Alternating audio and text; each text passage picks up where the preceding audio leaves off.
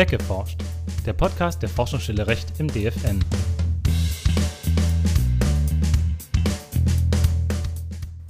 Herzlich willkommen, liebe Hörerinnen und Hörer, zu einer neuen Folge von Weggeforscht. Mein Name ist Johanna Vogit und ich sitze hier mit meinem wunderbaren Kollegen Justin Rennert. Heute sprechen wir über den kürzlich veröffentlichten Referentenentwurf eines Hinweisgeberschutzgesetzes. Dazu sprechen wir auch über die rechtlichen Aspekte des Whistleblowings. Aber bevor es losgeht, was gibt's Neues? Bundesinnenministerin Nancy Faeser möchte das Grundgesetz für die Erhöhung der Cybersicherheit ändern. In Deutschland liegt die Gesetzgebungskompetenz grundsätzlich bei den Ländern, soweit sie nicht dem Bund übertragen worden ist. Auch die Kompetenz für Cybersicherheit liegt in erster Linie bei den Ländern. Angesichts der aktuellen Bedrohungslage im Cyberraum und einer immer wiederkehrenden Diskussion hält es Bundesinnenministerin Nancy Faeser für nötig, dem Bund hier die maßgeblichen Kompetenzen zu übertragen. Die Länder seien mit dieser Aufgabe langfristig überfordert. Faeser schlägt vor, das Bundesamt für Sicherheit in der Informationstechnik, kurz BSI, zu einer Zentralstelle für Cybersicherheit zu machen.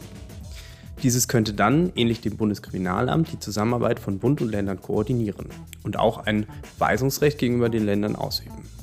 Hierfür wäre jedoch eine Grundgesetzänderung vonnöten, die nur mit einer Zweidrittelmehrheit im Bundestag und im Bundesrat beschlossen werden kann. Das Gesetz für faire Verbraucherverträge tritt in Kraft. Seit dem 1.7.2022 gelten neue Verbraucherschutzregelungen in Deutschland. Für Dauerschuldverhältnisse wie Mobilfunk- oder Fitnessstudioverträge gelten nun zusätzliche Voraussetzungen hinsichtlich der Kündigung. Im Online-Bereich wird ein verpflichtender Kündigungsbutton eingeführt.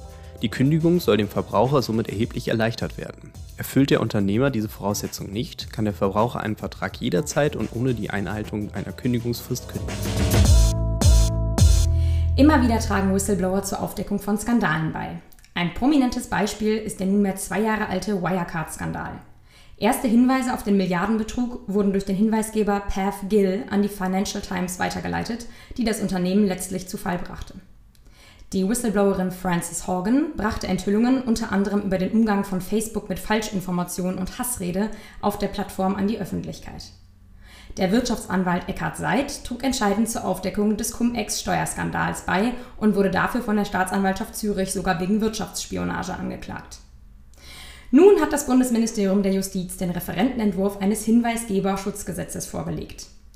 Dieses soll eine EU-Richtlinie umsetzen, deren Umsetzungsfrist bereits Ende 2021 abgelaufen ist. Im Januar 2022 wurde daher auch von der EU-Kommission ein Vertragsverletzungsverfahren gegen Deutschland aufgrund des Versäumens der Umsetzungsfrist eingeleitet. Der Entwurf ist also längst überfällig und befindet sich derzeit in der kabinettsinternen Beratung der Bundesregierung. Wann ein fertiger Regierungsentwurf dem Parlament zur Abstimmung vorgelegt werden wird, ist allerdings derzeit noch nicht absehbar. Genau diesen Entwurf möchten wir Ihnen und euch heute vorstellen. Zu diesem Zweck sitze ich hier mit meinem Kollegen Justin Rennert. Justin befasst sich in seiner Forschungsarbeit schon seit einiger Zeit mit den rechtlichen Aspekten des Whistleblowings. Er hat hierzu unter anderem zwei DFN-Infobriefe verfasst. Der erste stammt bereits aus September 2021 und trägt den Titel Meinungsfreiheit verpflichtet. Der zweite wird nun in diesem August veröffentlicht und befasst sich genau mit unserem heutigen Thema. Der Infobrief Recht ist jeweils abrufbar auf der Website des DFN und ist auch dort auf der Startseite verlinkt. Außerdem findet ein Link sich auch hier in den Show Notes. Hallo Justin, schön, dass wir heute hier zusammensitzen. Ja, das freut mich auch sehr, zumal, äh, Johanna, du hast jetzt etwas Wichtiges unterschlagen. Und zwar sitzen wir hier das erste Mal, sitze ich das erste Mal mit Johanna Voget zusammen bei der Podcastaufnahme. Nicht, äh, weil es deine oder meine erste Podcastaufnahme wäre, sondern weil es deine erste Podcastaufnahme unter neuem Nachnamen ist. Du hast geheiratet. Das wollen wir unseren Hörerinnen und Hörern nicht unterschlagen. Und äh, dazu möchte ich dich natürlich ganz herzlich beglückwünschen. Ich glaube, ich darf das auch im Namen unserer Hörerinnen und Hörer tun. Also, ich freue mich auf weitere gute Zusammenarbeit und freue mich heute in das Thema einzusteigen. Ja, vielen herzlichen Dank dazu. Und äh, dann steigen wir doch auch mal direkt ins Thema ein. Meinungsfreiheit verpflichtet, dein erster Infobrief zu diesem Thema. Wie war das seinerzeit gemeint? Ja, was wir uns zuerst einmal vor Augen führen müssen, ist, dass das Whistleblowing in der Regel von der Meinungsfreiheit geschützt ist, also von der grundrechtlich gewährten Meinungsfreiheit.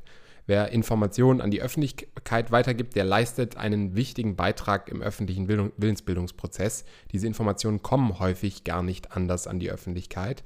Beispiel Cum-Ex, du hast es am Anfang erwähnt. Viele der an den Cum-Ex-Geschäften beteiligten Personen stehen just in diesem Moment vor Gericht in Deutschland und müssen sich strafrechtlich verantworten. Und das haben wir vor allem der Arbeit von Whistleblowern und von Investigativjournalistinnen und Journalisten äh, zu verdanken. Du hast eben Eckhard, Eckhard Seid erwähnt. Das ist nur ein Name im Zuge von Cum-Ex. Einige Whistleblower des Cum-Ex-Skandals befanden sich in der Schweiz sogar in Untersuchungshaft wegen des Verdachts der Wirtschaftsspionage.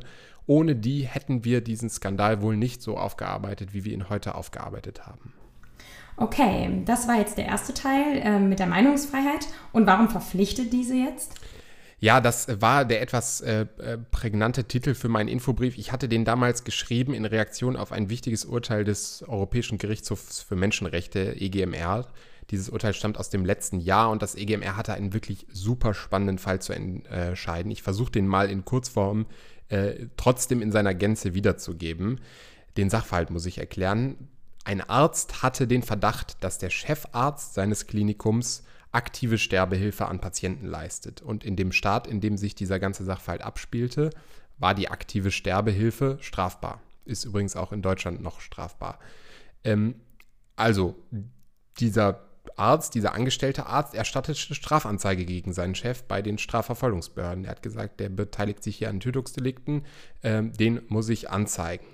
Diese Anzeige erstattete er aber ohne sich die genauen Akten der Patienten anzusehen und die Behörden kamen am Ende zum Ergebnis, der Chefarzt hat gar keine aktive Sterbehilfe geleistet, er hat sich nicht strafbar gemacht und dieses Klinikum kündet, kündigte dem Whistleblower daraufhin. Der Whistleblower zog dann bis vor den Europäischen Gerichtshof für Menschenrechte mit der Argumentation, dass diese Kündigung ihn in seiner Meinungsfreiheit verletzt. Und der EGMR hat dann gesagt, vereinfacht gesagt, Meinungsfreiheit ja, aber. Und dieses aber ist sehr wichtig. Das ist der verpflichtete Teil. Okay, den musst du uns dann jetzt wohl noch genauer erklären. Ja, der IGMR sagte, dass Whistleblower den Wahrheitsgehalt einer Information stets sorgfältig überprüfen müssen, bevor sie sie veröffentlichen. Das ist dieses Aber. Meinungsfreiheit ja, aber sorgfältige Überprüfung. Und die, das heißt nicht, dass sich die Information dann im Nachhinein als wahr herausstellen muss. Ne? Auch Whistleblower sind geschützt, auch die können sich mal irren. Ähm, aber jedenfalls muss der oder die Whistleblowerin die Information sorgfältig geprüft haben, bevor er oder sie sie veröffentlicht. Und das hatte der Arzt hier nicht getan. Er hätte ja die genauen Patientenakten konsultieren können, hat er nicht gemacht. Äh, insofern Meinungsfreiheit ja, aber sie verpflichtet auch. Okay, und jetzt genau zu diesen beiden Polen, Sorgfaltspflichten und Meinungsfreiheit. Die sind jetzt ja wahrscheinlich auch wichtig, wenn wir über den Referentenentwurf eines Hinweisgeberschutzgesetzes sprechen. Was genau ist denn der Zweck des geplanten Gesetzes und wer wird konkret geschützt? Ja, dieses Gesetz schützt primär Beschäftigte, also Arbeitnehmerinnen und Arbeitnehmer und die Beschäftigten werden geschützt vor Repressalien im beruflichen Umfeld. Also dieser ganze Gesetzesentwurf betrifft den Arbeitskontext. In der Vergangenheit gab es ja sehr, sehr häufig Fälle, in denen Hinweisgeber infolge einer Meldung oder Offenlegung von Missständen in Unternehmen benachteiligt wurden. Das Gesetz spricht hier eben von Repressalien. Es geht um den Beschäftigungskontext, aber die Wirkung dieses Gesetzes geht natürlich auch weit über den Beschäftigungskontext hinaus. Und wie werden dann die Hinweisgeberinnen und Geber genau durch das Gesetz geschützt? Ja, ein zentrales Element dieses Gesetzesentwurfs ist die Verpflichtung zur Einrichtung von internen Meldestellen. Ja, so viele Subjekte hier hintereinander gereiht.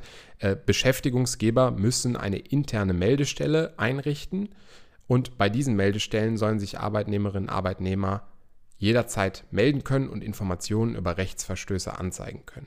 Meldestelle klingt jetzt sehr technisch, ne? aber gemeint ist am Ende immer eine natürliche Person. Irgendeine Person, die kann auch schon bei dem Unternehmen beschäftigt sein. Es kann sich aber auch um einen beauftragten Dritten handeln. Und äh, wenn man jetzt eine Person auswählt, die schon bei dem Unternehmen beschäftigt ist, dann muss natürlich, muss das, müssen da Interessenkonflikte vermieden werden. Also die ähm, muss ihre Tätigkeit als Meldestelle streng davon trennen äh, von ihrer sonstigen Arbeit. Ansonsten käme es hier zu sehr zu Interessenkonflikten.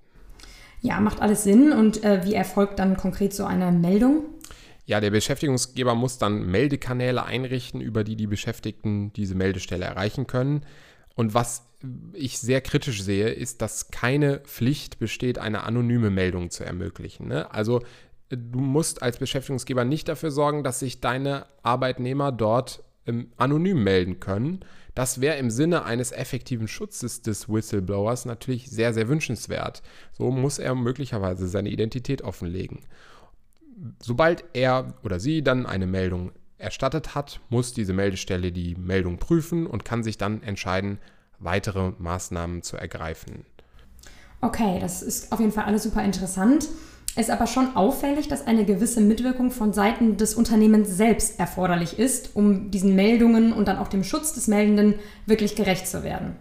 Ja, äh, das, da, das stimmt, da hast du absolut recht. Von, von redlichen Arbeitgebern, von äh, Arbeitgebern, die sich bemühen, wird natürlich zu erwarten sein, dass sie diese Meldestelle vertraulich und effizient ausgestalten. So kann man sich als Unternehmen ja auch nach außen integer präsentieren. Äh, aber es gibt eben nicht die Verpflichtung zur anonymen Meldemöglichkeit. Und das ist, das ist schon ein, ein Ding, finde ich. Und welche Schritte sieht dann die Meldestelle vor, nachdem so eine Meldung eingegangen ist? Ja, die Meldestelle kann dann interne weitere Untersuchungen einleiten. Sie kann aber auch den Sachverhalt an Behörden, insbesondere Strafverfolgungsbehörden, weitergeben. Das wird wohl ihr schärfstes Schwert sein, dass sie so einen gewissen Vorfilter bildet vor den Strafverfolgungsbehörden. Okay, und betreffen diese Meldestellen nur privatwirtschaftliche Unternehmen? Nee, hier wird es nämlich interessant. Äh, auch staatliche Stellen sind verpflichtet, eine solche Meldestelle einzurichten. Auch Hochschulen. Ne? Hochschulen als äh, meistens äh, äh, Körperschaften des Landes ähm, sind, wären auch verpflichtet. Für, für solche staatlichen Stellen kann aber jeweils der Bund oder das Land als Rechtsträger eine Meldestelle für mehrere Behörden zugleich einrichten. Also hier muss dann nicht jede Hochschule eine eigene Meldestelle einrichten. Das wäre auch möglich, ist aber nicht verpflichtend. Das Land kann sich auch entscheiden, für mehrere Hochschulen zum Beispiel eine einzige Meldestelle einzurichten. Kurzer Einschub an dieser Stelle noch. Der Gesetzesentwurf sieht nicht nur die Einrichtung interner Meldestellen vor, er regelt darüber hinaus die Einrichtung externer Meldestellen beim Bund und bei den Ländern. Der Bund wird explizit verpflichtet, beim Bundesamt für Justiz eine externe Meldestelle einzurichten. Und die Länder können optional eigene externe Meldestellen einrichten. Das ist aber optional dann, bei denen Personen Meldungen betreffend die Landes- oder Kommunalverwaltung abgeben können. Also zwei Säulen interne Meldestellen, externe Meldestellen. Okay, das ist natürlich auch spannend. Und ähm, nochmal zu den internen Meldestellen. Trifft diese Pflicht zur Errichtung einer Meldestelle wirklich jeden Arbeitgeber, den es gibt auf dem deutschen Markt? Also muss ich jetzt selbst als zwei oder drei Mann Handwerksbetrieb einen Angestellten auswählen, der dann ab sofort meine sogenannte Meldestelle ist? Ja, nach dem Motto, äh, der Ingo ist jetzt unsere Meldestelle.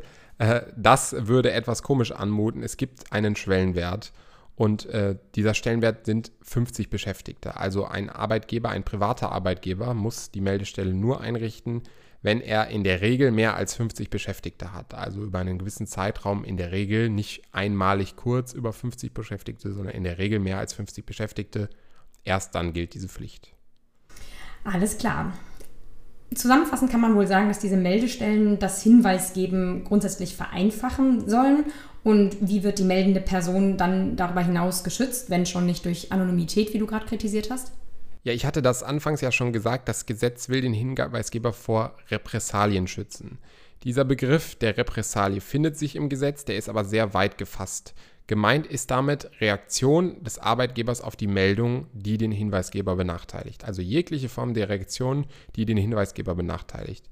Das muss nicht immer direkt eine Kündigung oder eine Suspendierung sein.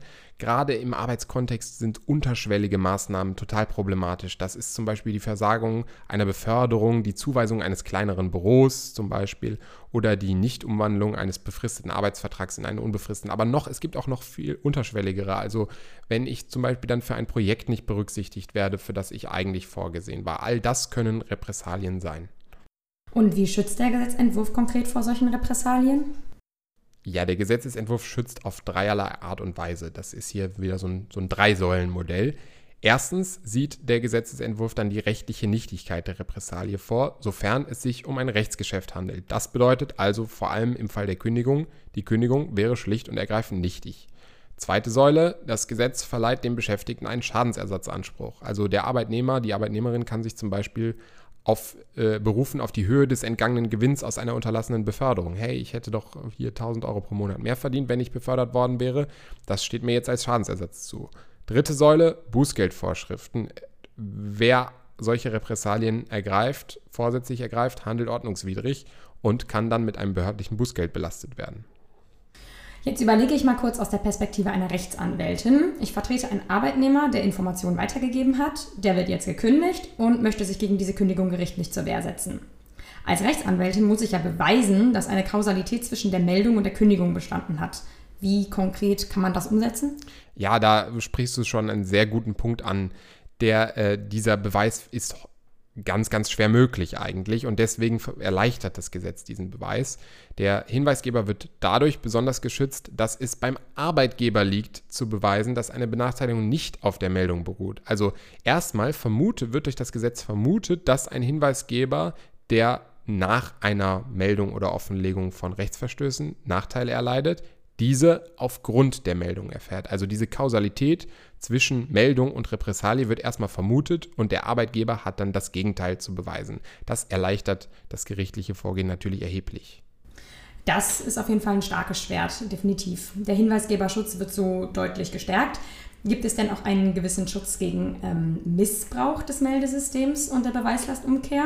Es sollen ja jetzt auch keine privaten Fäden gegen den Arbeitgeber unter dem Deckmantel des Hinweisgeberschutzes stattfinden. Ja, das ist genau richtig. Der äh, Hinweisgeber muss sich an gewisse Sorgfaltspflichten halten. Und äh, die haben wir anfangs schon erwähnt. Die, allen voran muss er die Meldung auf ihren Wahrheitsgehalt überprüfen. Es sollen keine haltlosen Anschuldigungen stattfinden, sondern es muss immer Grund zu der Annahme bestehen, dass die Information auch der Wahrheit entspricht. Ne? Wieder wie im Fall des EGMR, die Information muss nicht zwangsläufig wahr sein, aber es muss Grund zu der Annahme bestehen, dass sie wahr ist. Ähm, weiter, und das ist ganz wichtig, diese Schutzmaßnahmen, diese Nichtigkeit und den Schadensersatz, die gibt es nur, wenn ich eine Meldung ergriffen habe, wenn ich die Information vorher gemeldet habe. Ich bin nicht immer geschützt, sondern nur, wenn ich mich vorher an eine interne oder externe Meldestelle gewendet ähm, habe. Und gilt das auch für Offenlegungen? Also wenn ich mich jetzt als Whistleblower an die Öffentlichkeit wende, an die Medien und ähm, meine Erkenntnisse preisgebe, muss ich dann mich vorher auch gemeldet haben? Ja, das ist sehr brisant. Für diese Offenlegung gelten besonders erhöhte Anforderungen. Offenlegung heißt also, wie du eben gesagt hast, Weitergabe der Informationen an die Öffentlichkeit, also zum Beispiel über die Presse. Und die besonders erhöhten Anforderungen sind, dass der Hinweisgeber sich zuerst an eine externe Meldestelle, also an eine staatliche Meldestelle wendet. Und erst dann gibt es die Schutzmaßnahmen. Also ich bin bei Offenlegung nur vor Repressalien geschützt, wenn ich mich vorher an den Staat gemeldet habe. Von dieser Pflicht darf dann nur in absoluten Dringlichkeitsfällen abgesehen werden oder wenn zum Beispiel zu befürchten ist, dass durch die externe Meldung Beweise unterdrückt werden können. Okay, jetzt nochmal für alle. Ähm, eine Offenlegung, also eine Benachrichtigung der Öffentlichkeit, der Presse, die darf nicht stattfinden, wenn nicht vorher der Staat benachrichtigt wird. Das klingt ein bisschen nach einem Grundrechtseingriff. Genau, also wir müssen nochmal differenzieren. Die darf zwar schon stattfinden, aber dann bin ich halt nicht geschützt. Dann habe ich halt nicht diese, äh, den Schutz vor Repressalien. Und du sagst das ist, äh, erscheint sehr seltsam, dass Hinweisgeber zunächst eine staatliche Meldestelle benachrichtigen müssen. Das, äh, dabei wird nicht beachtet, dass natürlich auch Redaktionen Sorgfaltspflichten einhalten müssen und dies auch im eigenen Interesse tun werden, bevor sie sich dann an die Öffentlichkeit wenden. Ich sehe das sehr kritisch, denn was man sich auch vor Augen führen muss, Hinweisgeber müssen ja regelmäßig erst einmal Vertrauen aufbauen zu ihrem Gegenüber. Also Journalisten führen teilweise monatelange Gespräche. Ich weiß das äh, auch zum Beispiel von den Cum-Ex-Fällen. Die führen teilweise monatelange Gespräche mit ihren Informantinnen. Und am Ende dieses langen Vertrauensbildungsprozesses steht dann vielleicht mal eine Offenlegung. Und das Gesetz sagt jetzt, okay, wenn ihr euch überhaupt mal durch, so durchgerungen habt, die Informationen an die Öffentlichkeit weiterzugeben, dann müsst ihr aber auch noch den Staat benachrichtigen, um, äh, um äh, geschützt zu sein. Das kann eigentlich so nicht richtig sein. Ne? Also quasi staatliche Beteiligung im Gegenzug für Schutz, das kollidiert aus meiner Sicht sehr mit der Meinungs- und Pressefreiheit. Der Staat ist jetzt immer wäre dadurch immer involviert, wenn es, äh, wenn es um Whistleblowing geht ich denke, dass das einer der Punkte ist, die im Laufe des Gesetzgebungsverfahrens noch verändert oder abgemildert werden. Ja, das ist wirklich ein super spannender Punkt. Da bleibt ja echt noch einiges abzuwarten dann. Aber apropos Gesetzgebungsverfahren, wann ist denn mit einer Verabschiedung des Gesetzes zu rechnen? Das kann zum gegenwärtigen Zeitpunkt wirklich sehr schwer gesagt werden. Also wie du anfangs erwähnt hast, der Gesetzgeber ist hier schon hinter der Umsetzungsfrist der EU. Es dürfte eigentlich nicht schnell genug gehen. Aber der Gesetzesentwurf ist erst im Stadium eines Referentenentwurfs. Das heißt, das Bundeskabinett muss sich noch auf einen endgültigen Regierungsentwurf einigen. Erst diesen Regierungsentwurf können die Ampelfraktionen dann im Bundestag einbringen. Dann muss das Gesetz dort und in den Ausschüssen gelesen werden.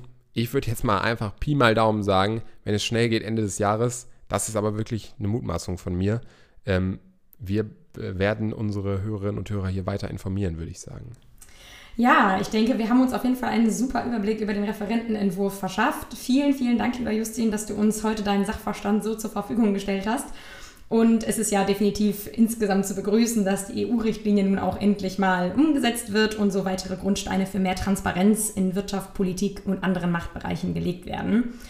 Ja, für die vertiefte Auseinandersetzung darf ich jetzt nochmal auf den kommenden Infobrief recht verweisen, der auch den Show Notes verlinkt ist.